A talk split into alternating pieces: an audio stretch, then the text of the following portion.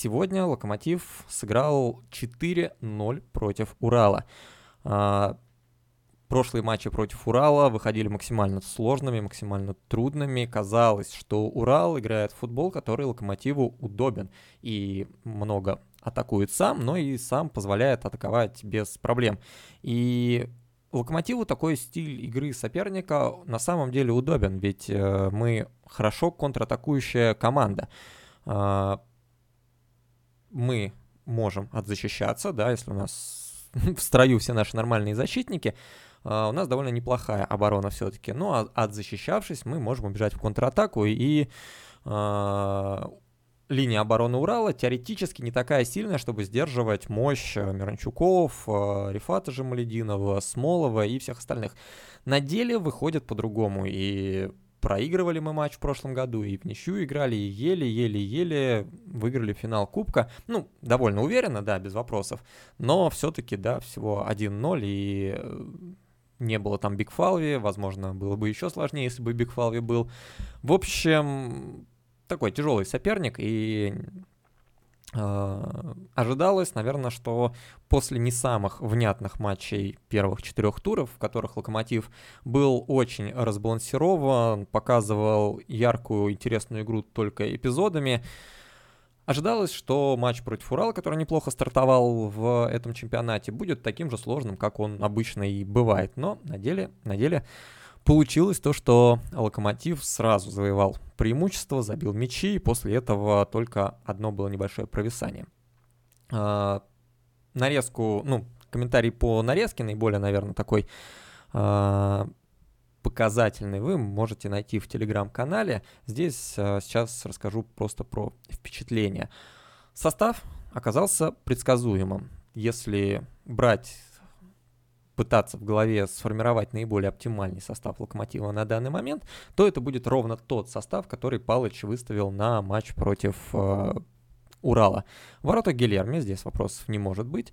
На правый фланг Владислав Игнатьев. Влад э, поправился и вернулся на свое законное место на правом фланге обороны. Я думаю, что это основное на данный момент наш правый защитник. Два матча, которые Влад играет, думаю, что показали всем, насколько уровень Влада выше, чем уровень Дмитрия Живоглядова, который играл в первых там трех матчах. Uh, ничего катастрофического в игре Дмитрия Живоглядова нету, но при этом вот когда играет Влад, видно, насколько он чаще с мячом, насколько он чаще подключается вперед, насколько он чаще делает передачи в штрафную. Опять, я уже посмотрел статистику Хускорда, и мы ее еще глянем. Снова лидер по количеству передач в финальную треть поля — это Владислав Игнатьев ни Мирончуки, ни Крыховик, ни кто-либо еще. Это Владислав Игнатьев. Абсолютная стабильность у этого парня всегда играет вперед, и это очень круто для крайнего защитника. А, пара центральных защитников — это Хёвидес и Чорлука. Здесь очень здорово отметить то, что Чорлука не вывалился надолго, было подозрение определенное, но потому что Чурлуку вернули на поле, да, то есть он, если помните, в прошлом матче, когда он получал повреждение, было подозрение, что это повреждение задней поверхности бедра, и тогда это 3-4 недели. Но его сначала забрали с поля, а потом вернули обратно. Если бы это было повреждение задней поверхности, обратно бы его не возвращали. Это огромнейший риск получения гораздо более серьезной травмы, от которой ты уже будешь лечиться не 3 недели, а э, 3 месяца, условно говоря. То есть было некое подозрение, что просто поберегли Чурлуку, что там какой-нибудь сильный ушиб или, не знаю, там растяжение небольшое, но в целом все в порядке. И на самом деле, слава богу, что оказалось именно так, потому что пара Хевидус Чурлука, она, ну, на данный момент внушает мне максимальное доверие среди всех игроков э, центра обороны, да, у нас есть еще Кверквели и есть Мурила, но если брать оптимальную пару, я бы хотел видеть э, именно Хевидеса и Чорлуку. А, не разделяю мнение, что это медленные защитники, не разделяю мнение, что это косячные защитники. Это добротная, хорошая пара, пускай им обоим уже за 30 лет, но то, как они все перекрывают, то, как они а, занимают позиционку и способны сыграть вперед, этого гораздо перевешивает все их, возможно, негативные минусы, негативные стороны. На левом краю Маций Рыбус. И здесь, конечно, есть варианты. И что удивило, и что, ну, не сказать, что порадовало, но тем не менее такой достаточно показательный момент, что одна из трех замен, которую сделал Палыч, это замена именно Мация Рыбуся. То есть не только мы с вами видим, что с Мацием что-то не так, что Возможно, стоит попробовать какие-то другие варианты на левом фланге, но и тренерский штаб в главе с Юрием Павловичем Семиным тоже это видит, иначе, ну, сложно понять, да, почему при счете 4-0 вдруг идет замена левого защитника. Ну, для того, чтобы попробовать. А как там Брайан и Доу сыграет, да? Можно было выпустить, не знаю, Никиту Дорофеева или Коломейцева или еще кого-то, но выпустили и Дову посмотреть, как он вместо Рыбуся. Такой вот тревожный значок для Матца. Хотя в этом матче претензий к нему, наверное, быть особых не может. Пару подач прошла, но это, ну, нормально для левого фланга. Uh, ничего страшного в этом нету, так или иначе нельзя вообще все подачи заблокировать. Что-то проходит, но и в нескольких эпизодах Маца и спасал. В атаке тоже постоянно подключался и несколько хороших передач выдавал, но не забили в этот раз.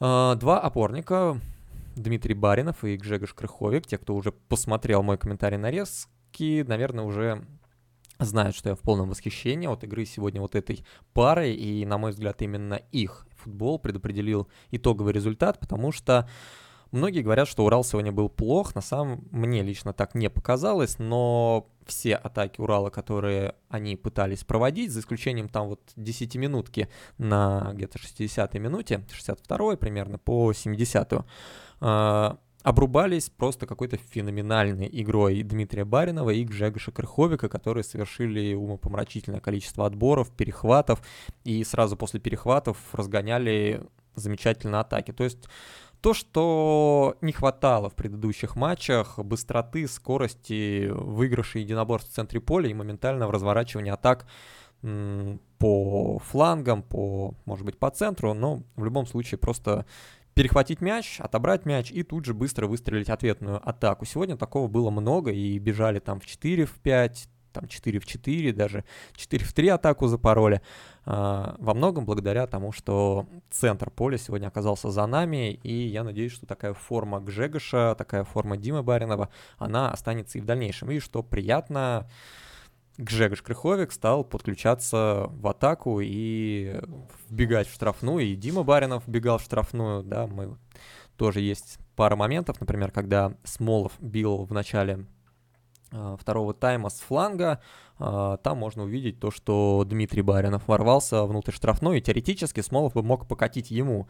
Но видели и моменты, когда Гжегош Крыховик врывался, там ему, по-моему, Антон Миранчук отдавал передачу, и когда Алексей забивал, тоже, если бы Алексей решил без гола уйти с поля, мог отдать вполне на Гжегоша, и Гжегош пустые ворота забивал. Наверное, у Гжегоша это бы получился лучше, чем у Федора Смолова, который умудрился не замкнуть в пустые ворота. Дубль Смолова — это, конечно, уже такой мем, который обрастает легендами, потому что он забивает крыльям Советов в начале встречи, он забивает э, Зениту в начале встречи, забивает э, Уралу в начале встречи, и ты думаешь, ну вот, блин, вот сегодня состоится именно этот самый день, в котором Смолов забьет второй, потому что вот он забил там на 17-й минуте, и у него есть еще как минимум 70 минут для того, чтобы э, забить второй мяч. И моментов просто уйма, море моментов. И какие-то просто сумасшедшие действия делает Федор. И второй мяч так и не забивает. Но секта свидетелей дуб- дубля Смолова продолжает свое действие. И мы когда-нибудь это, конечно,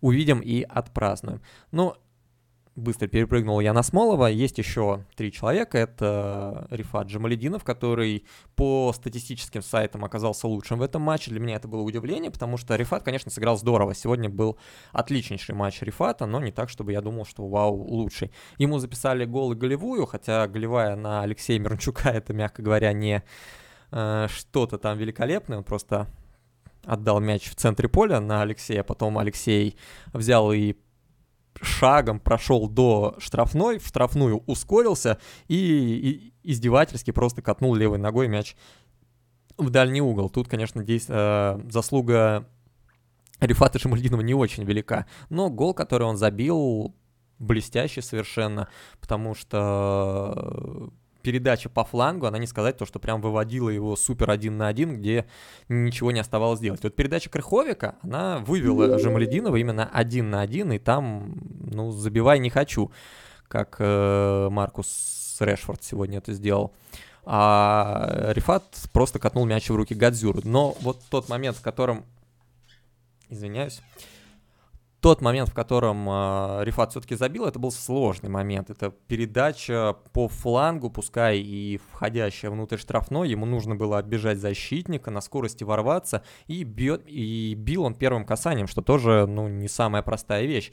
Но парадокс в том, что игрокам Локомотива, судя по всему, удобнее бить именно по летящему мячу, по катящемуся мячу, да, то есть когда они подрабатывают, а после этого бьют, выходит какая-то просто несуразица. А когда они бьют по мячу, который катится или летит как-то, да, то получается шедевры а-ля гола Рифата Жамалединова, а гол Гжегоша Крыховика. И это, конечно, очень странно, потому что, ну, если они начнут еще из подработки точно так же бить, то думаю, что все соперники будут беречь свои собственные эти, которые надо беречь, когда локомотив в атаке. Эм, Алексей Миранчук, на мой взгляд, вполне заслужил статуэтку лучшего игрока матча, который ему дали. Это гол, голевая передача и еще несколько моментов, то в том числе и попытка перебросить Гадзюры пяткой, которая, если бы увенчалась успеха, успехом, то это был бы такой космос. Потому что, ну, опять же, уже сказал, э, думаю, что это реально было бы номинация на лучший гол года премия Пушкаша, потому что все зряче делал и все технично делал, но мяч предательски упал на сетку ворот сверху, очень обидно.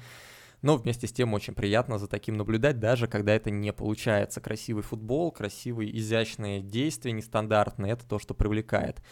А, и последний участник матча это Антон Миранчук. И, наверное, если зачем-то выбирать человека, который сыграл сегодня хуже всех, наиболее блекло, то это именно Антон Миранчук. У него пока не задается. Хотя именно Антон делал этот черпак на Алексея, который пытался затем пяткой забить, но тем не менее э, смотрим на статистику Локомотива. Смолов уже забивает, Алексей забивает, Крыховик забивает. А вот Антон, лучший бомбардир прошлого чемпионата, все никак не может распечатать ворота, и моментов особо для этого тоже не имеет. Вот даже Тугарев, который его заменил, два подхода там за 10 минут и два мяча мог забить. Один дальний удар с а, обычных его смещений с левого фланга в центре удар в дальнюю девятку и выход один на один, который он не реализовал. У Антона с этим пока-пока очень не складывается и были возможности забить у него в первых матчах, а далее сбился с мысли. Короче, Антон Миранчук есть куда прибавлять, и сегодняшний матч, хоть Локомотив и победил 4-0, и создал огромное количество моментов, но мы видим, что есть еще куда Локомотиву двигаться, и усиление в виде Антона Миранчука, который все равно полезен, все равно хороший, все равно большой молодец, в том числе и в этом матче, оно есть, да, мы знаем, что Антон может играть и сильнее, и забивать самостоятельно, и когда там условно перекроют Смолова и Алексея, всегда может включиться еще и Антон, и, соответственно, тем самым э, нанести разящий удар из той зоны, которую соперник не ждет. Давайте я сейчас еще быстренько включу э, Хускорт, посмотрим, Гильерми 7,5, 7,6 Рыбус, Чурлука 8,2, 7,7 Хёвидос, 8,8 Игнатьев, 8,8, да, у Игнатьева. Ну, это ассист, наверное, записано. Хотя по факту у Игнатьева даже два ассиста тот, который на Крыховика, почему-то ему не засчитывают, хотя он там поборолся головой, и, и по-моему, не от защитника была скидка. Крыховик 9,1, фантастический матч и гол. Байрнов 8,4 без гола тоже показывает, насколько этот матч был для него крутым, да, без голевых действий. Получать оценку 8,4, да, у Смолова 7,9, например, меньше.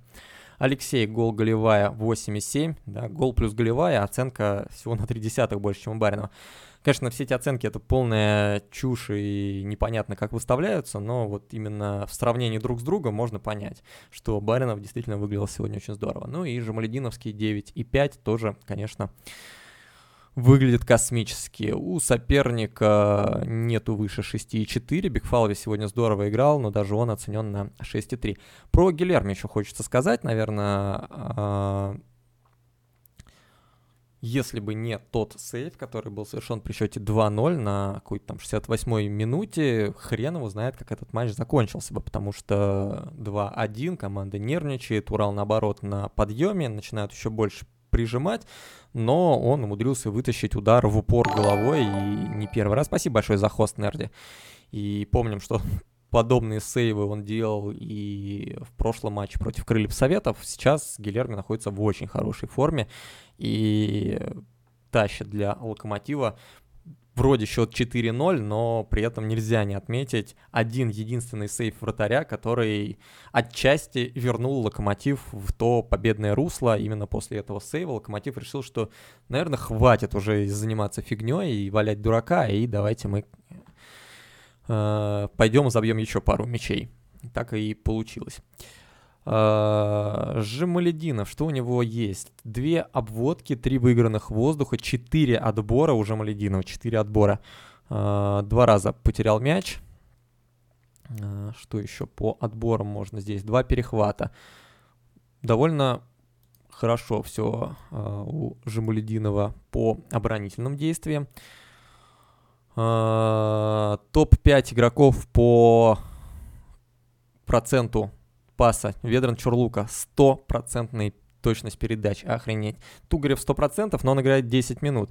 Бенедикт Хёведес 93. Видимо, пара передач все-таки не прошла. Передачи вперед, как обычно, и в последнюю треть поля. 25 у Игнатьева, 20 у Алексея, 18 у Димы Баринова, тоже отличный показатель для опорника. Вот они все. Ну, пускай не очень большие, не очень длинные, но на чужой половине поля Баринов сегодня очень много действовал. Еще тема, которая нас должна беспокоить, это трансферы. И Василий Александрович Кикнадзе после матча фактически заявил, что в понедельник-вторник осталось только документы подготовить, э, и Локомотив представит новичка команды, которым, судя по всему, должен стать Лука Джорджевич. Это нападающий «Зенита», прошлый сезон отыграл в «Арсенале». Его сватают, вроде как уже прошел медосмотр, и будет нашим усилением в атаку. А, есть очень а, а, большие сомнения по поводу Луки Джорджевича. Сам по себе Джорджевич неплохой футболист. Это надо понимать, надо учитывать это, когда я говорю про Джорджевича, да, мне нравится этот футболист, он достаточно быстро, он очень активен, это тот тип игрока, который Локомотиву, в принципе, подходит, и э, гораздо, например, понятнее выбор именно в игровом плане между Джорджевичем и Камличенко, человеком, который просто стоит в чужой штрафной и ждет, когда ему сделают передачу. Хотя, как видим, по игре Федора Смолова и такие футболисты нам нужны, чтобы просто ждать передачу и переправлять мяч в ворота. Мы, оказывается, умеем играть в такой футбол.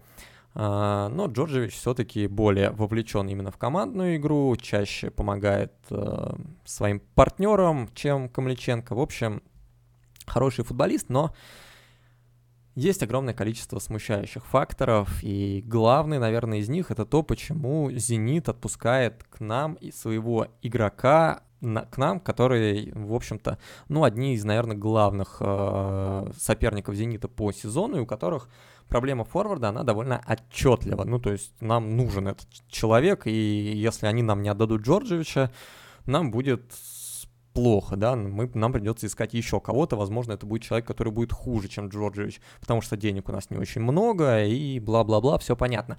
А, но «Зенит» отпускает. Если мне лично кажется, что если «Зенит» хоть на секунду задумывается о том, что Джорджевич может нам помочь, им не так уж сильно нужны деньги, чтобы э, нам отпускать игрока. То есть вот если они думают, то, что Джорджевич прям сильный футболист, но они выставят ценник там 10 миллионов евро. Локомотив такой ценник не потянет, а в какой-нибудь Андерлехт они его могут продать за эти самые 2 миллиона евро. Ну, условный Андерлехт, которому тоже Джорджевич оказался не особо нужен.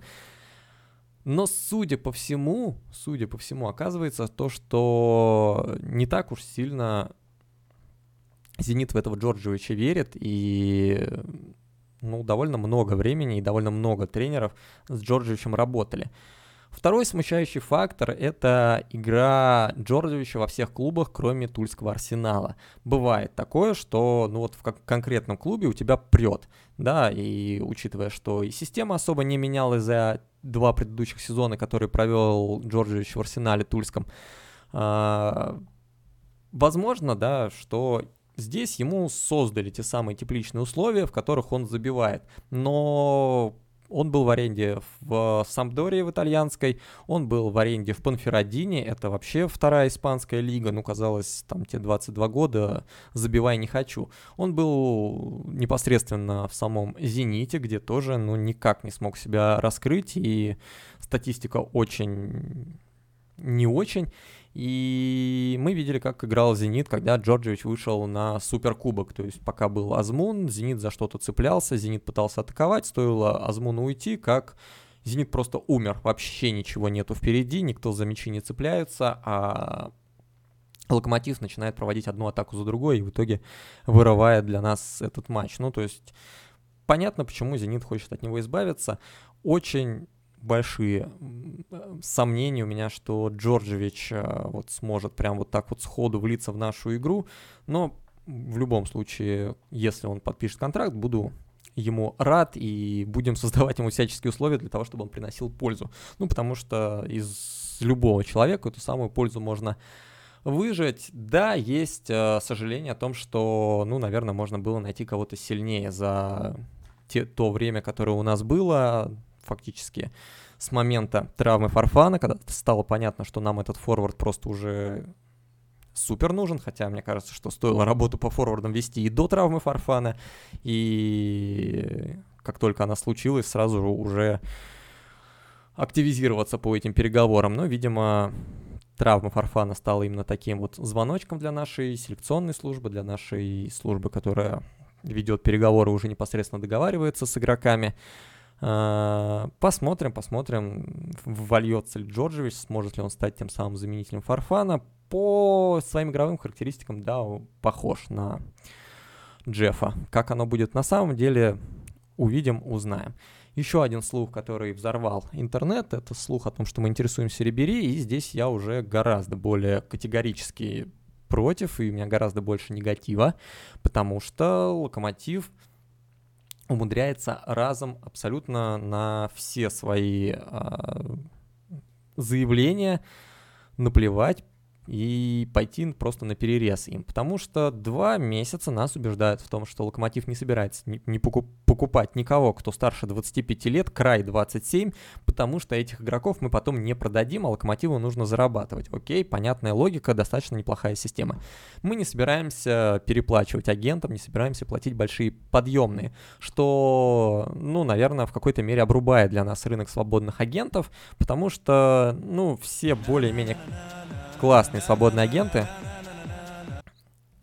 Это обрубает для нас рынок свободных агентов, потому что любой нормальный свободный агент высокого уровня захочет себе подъемные. Это неотъемлемая часть трансферного рынка, так оно работает нынче, да и всегда, в общем-то, работало. Мы и большие подъемные платили и Мануэлу Фернандешу, и Неманье Печиновичу, когда их подписывали. Ну, просто потому что эти игроки, которые могут перейти абсолютно в любой клуб бесплатно, на них большой спрос, и ты должен им что-то дать, чтобы они пришли именно к тебе. Да, у нас есть Лига Чемпионов, что, наверное, как-то, может быть, эту планку подъемных понижает, но совсем без них э, нельзя обойтись.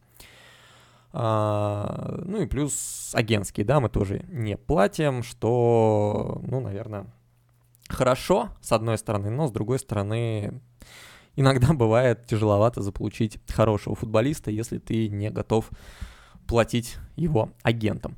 И тут появляется Рибери, Франк Рибери, которому, блин, 36 лет. Я не беру то, какой игрок Рибери. Возможно, в прошлом сезоне он действительно был хорошим футболистом, который прямо здесь и сейчас, возможно, этот самый локомотив усилит.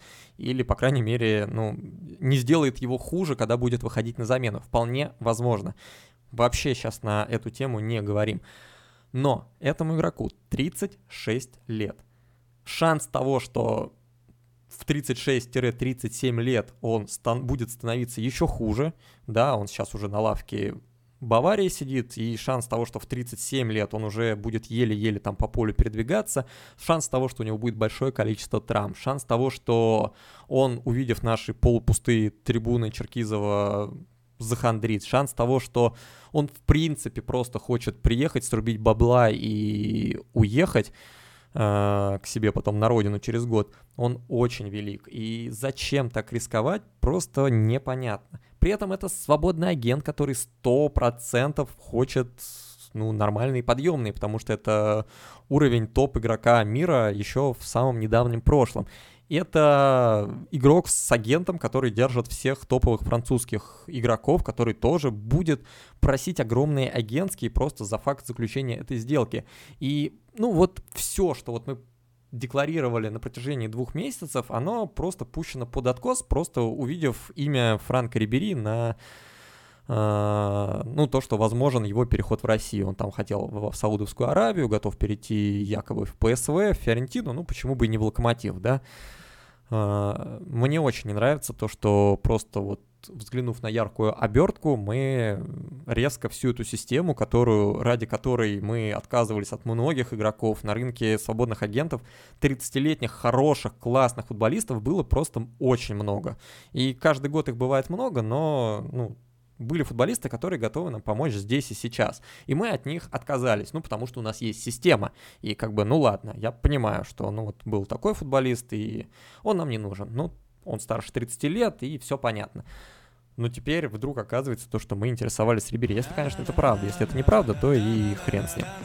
Ну, собственно, вот, наверное, мои, мое главное мнение. Уже, судя по всему, Рибери у нас не будет, по крайней мере, Джан Лука Ди Марцо, Sky Sports, а, объявил о том, что Франк Рибери отказал и саудовцам, и Локомотиву, и ПСВ очевидно, да, что человек хочет побольше денег, чем готовы мы предложить, и не, при, не перейдет к нам. Но тенденция меня, честно говоря, немножко расстраивает, потому что, ну, если уж вы выбрали систему, ну, идите по этой системе до конца, купите молодого еще футболиста за эти там 2,5 миллиона евро, которые вы готовы были положить э, зарплате Рибери, вы можете купить молодого футболиста, заплатить за него трансферную цену, еще 5 лет контракта этого самого молодого футболиста так будет гораздо лучше и для Локомотива, и для Рибери, и для этого молодого футболиста. Так, ваши вопросы. Что-то мне кажется, это Урал такой мертвый. Ну, предыдущие матчи Урала были неплохими, насколько я помню. У них довольно большое количество очков. Они здорово играли против Ростова. Едва не выиграли у Ростова, а Ростов тоже сильная команда. Ну, собственно, Урала 7 очков была игра двух команд, имеющих 7 очков, мы их разнесли. Ну, я говорю, да, можно, конечно, думать и говорить о том, что был очень плохим именно Урал, но если бы мы их не перекусили в центре поля настолько круто, как это сделали Баринов и Крыховик, мы бы огребли, огребли, огребли огромное количество проблем. И вот эта вот 10-минутка на 60-й минуте, с 60 по 70 она как раз очень сильно это демонстрирует, потому что именно в этот момент у нас немножко центр просел. И тут же начались вот эти вот атаки, расходы по флангу, флангу, забегания и удары из центральной зоны. Как только вот этот, эта десятиминутка прошла, и Бара с Крыховиком снова включились, все, мы, ну, Крыховик забил в основном, поэтому уже, наверное, Урал сник. Но вот если бы этого не случилось, и если бы мы с самого начала играли так вот расхлябанно, Урал бы мог нас наказать. На самом деле очень неплохо играющая команда, и недооценивать их не стоит. Гильерми Чорлука, Хёвидес. Дальше 4 человека, достаточно ровная линия. Рыбус, э, Крыховик, Баринов и Игнатьев. И дальше тоже достаточно, ну, такая красивая линия с Антоном, Рифатом, Алексеем и Федором Смоловым. Смотрите, насколько красивая усредненная позиция. То есть Локомотив просто вот как по нотам все это разыгрывал, и все получалось иногда смотришь на эти усредненные позиции, где два человека чуть ли не в одной точке, у них усредненная позиция, кто-то один фланг где-то вот здесь болтается. Ну, сейчас, может быть, с ЦСКА сейчас посмотрим. Ну вот, смотрите, да, то есть вот, вот, вот, вот, вот это вот что такое вообще. 17 31 едва ли не в одной точке находится Рифат с Рыбусем. Здесь Живоглядов и Игнатьев чуть ли не в одной... Ну, там Игнатьев, да, потом перешел на защитную, тут более понятно. Здесь вообще ни хрена не понятно. А, Алексей Миранчук и Эдер тоже где-то вот здесь вот находятся, в районе центрального круга, ближе к штрафной нету вообще никого. Ну, то есть, насколько вот это вот выглядит некрасивее, чем то, что вот было в матче с Уралом. Ну, да ладно, я так загрузила страницу, решил вам тоже показать. Всем привет, всех с красивой победой. Тим, дай прогноз на Динамо, Краснодар, Ростов. А у нас такой, да, тройник? Я уже и забыл, как тяжело придется Локомотиву в ближайшее время, потому что три команды очень сильные. Динамо, Краснодар, Ростов. Все правда. Динамо мне понравилось. Я смотрел их матч против Зенита, и они здорово действуют. Шиманский отличный футболист и повозит Рыбуся. Будет очень тяжело, особенно если Антон будет точно так же помогать в скобочках не помогать Рыбусю, э, как он это делает в последних матчах. Шманский хорош. Главная проблема Динамо, то, что они не умеют забивать. Ну, то есть они создают какое-то огромное количество моментов, а забивать некому. Но у них теперь есть Максимилиан Филипп. Теоретически этот парень умеет забивать, и хотя он этого не делал в прошлом году, но теоретически должен помнить, как это делается.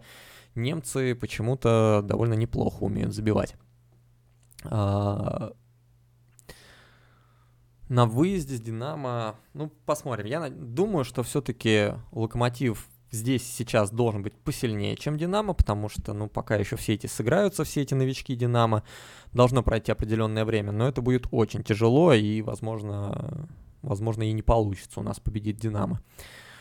Краснодар снова выезд, и выезд к Краснодару это всегда тяжело, и команда тоже, пускай и со своими тараканами в голове, а Федор, фу, господи, Урош Спайч, который, смотрю на Смолова, который у меня крутится на этой, на сайте Локомотива, и говорю про Федора. Uh, хорошая команда, которую тяжело очень играть, и, конечно, они будут говорить и пропагандировать то, что они играют в открытой Э, атакующий футбол своими воспитанниками, но мы-то видим то, что они очень здорово защищаются и фактически играют примерно в том же стиле, что и Локомотив. Низкая оборона, заманивают соперника, потом выстреливают контратаками.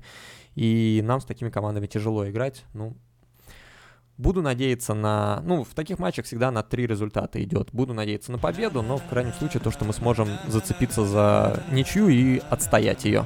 Ну и Ростов дома, здесь уже мы должны обыгрывать. Ростов э, команда атакующая, там есть Еременко, там есть Шамуродов, но мы можем с ними играть, мы умеем играть с такими командами, и закрыть Еременко у нас есть кому, у нас есть и кому закрыть того же Шамуродова, и, скорее всего, получится матч примерно такого же стиля, как у нас последний матч с Ростовом получаются, когда мы просто несколько кинжальных атак проводим, забиваем и довольно стабильно против Ростова обороняемся. Ну, если только Чорлука не надумает кому-нибудь поддых коленом дать в своей штрафной, тогда, может быть, проблемы будут. Ну, а так, здесь, надеюсь, на победу. Здесь больше шансов того, что Локомотив победит. Все-таки домашняя игра. В двух других матчах, ну, не удивлюсь, если будет ничья или, ну, то есть ничья там с Динамо, поражение от Краснодара. В этом... Это будет, конечно, неприятно, но не то чтобы какая-то катастрофа. Хотя ждем побед, безусловно, и во всех трех встречах Локомотив эту победу держать может. Локомотив на хорошем ходу, как мы сейчас видим. С Крыльем Советов был хороший один тайм, с Уралом уже два тайма, за исключением там 10 минут. Это, ну, 10 минут в каждом тайме. Это уже хорошо. У Ромы явно был шанс отличиться, забей он пятый. Immortal IQ TS был, ну, что поделать. Надеюсь, что не последний шанс. Ну, вот, опять же, я, может быть, не объективен, но реально, вот он вышел, он был активен, он имел два отличных момента, чтобы забить за свои там 15 минут, которые ему выделил Палыч и был активен, не терял мячи, у него та же самая там стопроцентная э, точность передач. То есть свой отрезок, как и в матче с ЦСКА, Тугарев на всю катушку использовал. Да, не получилось забить, но делал-то он все правильно. То есть не может же быть разницы между тем, хорошая игра или плохое, только, плохая только от того, что Гадзюр спас или не спас. Ну, если бы Гадзюр чуть позже завалился, и мяч пропустил бы все под мышкой. Неужели бы от этого игра Тугарева стала лучше? Ну, мне кажется, нет. Если именно вот расценивать игру Тугарева, мне понравилось. Мне кажется, то, что он все-таки достоин выходить на поле. Другое дело, что, ну, слишком хороши у него конкуренты. Ну, тяжело выиграть у Мирончуков конкуренцию. У Рифата Жамалединова, который на 9,5 по Хускорду играет. Ну как? При всей такой щеферии больше всего понравились Бара и Беня. Прямо топ. Ну, мне тоже восторг. Но это тот матч, в котором, ну, вроде играем здорово и э, команда забивает много, и вроде в атаке ты хочешь, ну, хочешь кого-то выделить в атаке, да, у нас были матчи, когда там с Енисеем, не, не с Енисеем, ну, с кем-то играли, да, ну, просто на наши ворота вообще ни одной атаки за весь матч не проходит, и Гиля может уйти с ворот и уснуть. Здесь не так было. Здесь Урал постоянно пытался что-то придумать, что-то организовать, что-то сделать. И все это просто упиралось в Хёвидаса, который провел идеальный матч с точки зрения там обороны, в Крыховика с Бариновым, которые перегрызали все в центре поля. Именно поэтому не получалось. И ты смотрел на ну, я смотрел на это, и меня просто душа радовалась, какие же они большие молодцы. Что Беня, что Баринов, что Крыховик, что Чорлука, что Влад Игнатьев, что Рыбус. Они, ну, просто расцеловать всех хотелось. Рыба не косячил, рано хранить Живоглядова Мурила, Жамалединов как пришел, тоже был днищем, сейчас привык, вписался, и с ними тоже надо подождать. Так никто и не хоронит. Просто здесь сейчас конкретно вот на ближайшие полгода ни Живоглядов, ни Мурила игроками основы не станут. Понятно, что Игнатьев не молодеет, Игнатьев будет сходить. И на его место уже есть Живоглядов. Окей, супер. Понятно, что там Чорлука тоже не молод, понятно, что он будет получать повреждения, и, возможно, в следующем году не продлят с ним контракт. Оп, у нас уже есть Мурила. Это все хорошо и здорово, понятно. Но прямо здесь и сейчас Игнатьев и Чорлука с Хёвидосом, они сильнее Живоглядова и Мурила. Хранить-то их точно не надо. У «Зенита» же вроде было 14 иностранцев в начале сезона, поэтому и отдают. Ну, хорошо, но можно отдавать не обязательно в «Локомотив», так чтобы усилять а, соперника, который будет тебе дышать в спину и, возможно, лишит золота. Возможно, сам Джорджевич их лично золото лишит. Ну, неприятно будет, согласитесь. Если бы мы отдали своего игрока в «Зенит» за 2,5... Ну, представьте, да, вот мы «Локомотив», и есть «Зенит», которому нужен, а, допустим, вратарь. И мы такие, ну окей, вот у нас Медведев, давайте мы вам его за миллион отдадим. Медведев приходит в «Зенит», начинает играть, начинает стоять насухо несколько кучу матчей, и «Зенит» становится чемпионом. Вы как себя будете чувствовать? Мне кажется, что это не лучшая идея усилять конкурента. Прям вот вообще не лучшая. Ну, «Зенит» по каким-то причинам считает, что можно. Если вдруг сможем выцепить Радою свободным агентом, такой вариант опорника тебя устроит, да, меня-то все что угодно устроит, лишь бы Палыча устраивало.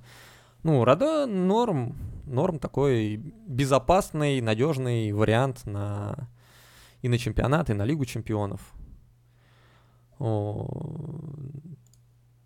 Мне, например, например, мне непонятно, как... Э, ну, то, не то, что непонятно, но вот, опять же, смотрите, какие варианты есть на рынке. Вот этот парень, Урош Рачич, метр девяносто три, центральный полузащитник, игрок э, Валенсии, которую взяла в аренду какая-то, блин, Фамаликао.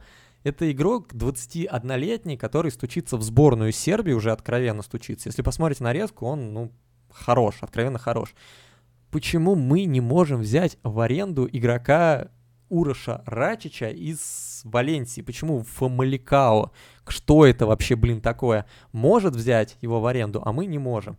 Почему мы сейчас думаем о том, что нам нужен какой-то перец за, э, не знаю, там 4 миллиона евро, да, который играет в Макаби Тель-Авив, и хрен знает вообще, кто такой. А вот таких вот парней, которые явно с перспективы, которые будут играть в сборной Сербии, у которых замечательные физические данные – мы не можем взять. С Шурликек явно облажался, один лишний лям это одно очко в ЛЧ, а он бы нам несколько лет помогал, и это с полпозишн видел Чей и Бенни, ну вот как так. Не знаю, не знаю. Ну, Шурли это моя личная боль. Я, наверное, одним из первых предложил эту кандидатуру еще в чате, когда, ну, сказал, что есть вариант взять в аренду Шурли, и это выглядит очень здорово в плане повторения ситуации, как с Крыховиком. Потом это подтвердило, что такой, такой вариант действительно есть, а потом этот парень в Спартак уходит. И ты думаешь, блин, как? Как вообще? Локомотив с Лигой Чемпионов и Хёвидосом проигрывает конкуренцию за Шурли Спартаку, которому вообще нечего предложить, потому что у них ни команды, ни Еврокубков, ни хрена. Ну, как, как можно вести так переговоры? Я на 100% был уверен, то, что Шурли Локомотиву просто как влитой сядет. Абсолютно именно то, что Локомотиву было безумно нужно. Ну, ничего, ничего. Все равно, все равно будем выше Спартака. Все, дочитал, заканчивай стрим, было долго, спасибо. Да, было долго, вообще не ожидал, что мы так долго посидим. Вам спасибо за то, что пришли, спасибо за э, донутсики, спасибо за внимание и вопросы. Ожидайте новых видосов на канале моем ютубовском, подписывайтесь. На Twitch тоже подписывайтесь, это тоже мне приятно и полезно. И все, до новых встреч, пока.